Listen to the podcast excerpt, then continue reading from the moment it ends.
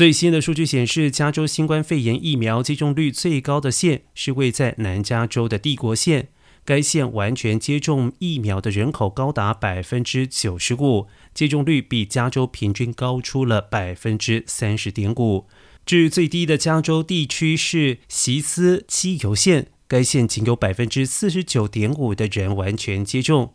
随着夏季疫苗接种率滞后，新变种病毒病例激增。约霍普金斯大学最新数据显示，截至六月二十四号，全美与新冠肺炎相关死亡人数超过了一百万人，染疫病例数接近了八千六百八十万例。目前，全国有百分之六十六点九的人已经完全接种，百分之四十七点三的接种者则是已经接种加强针。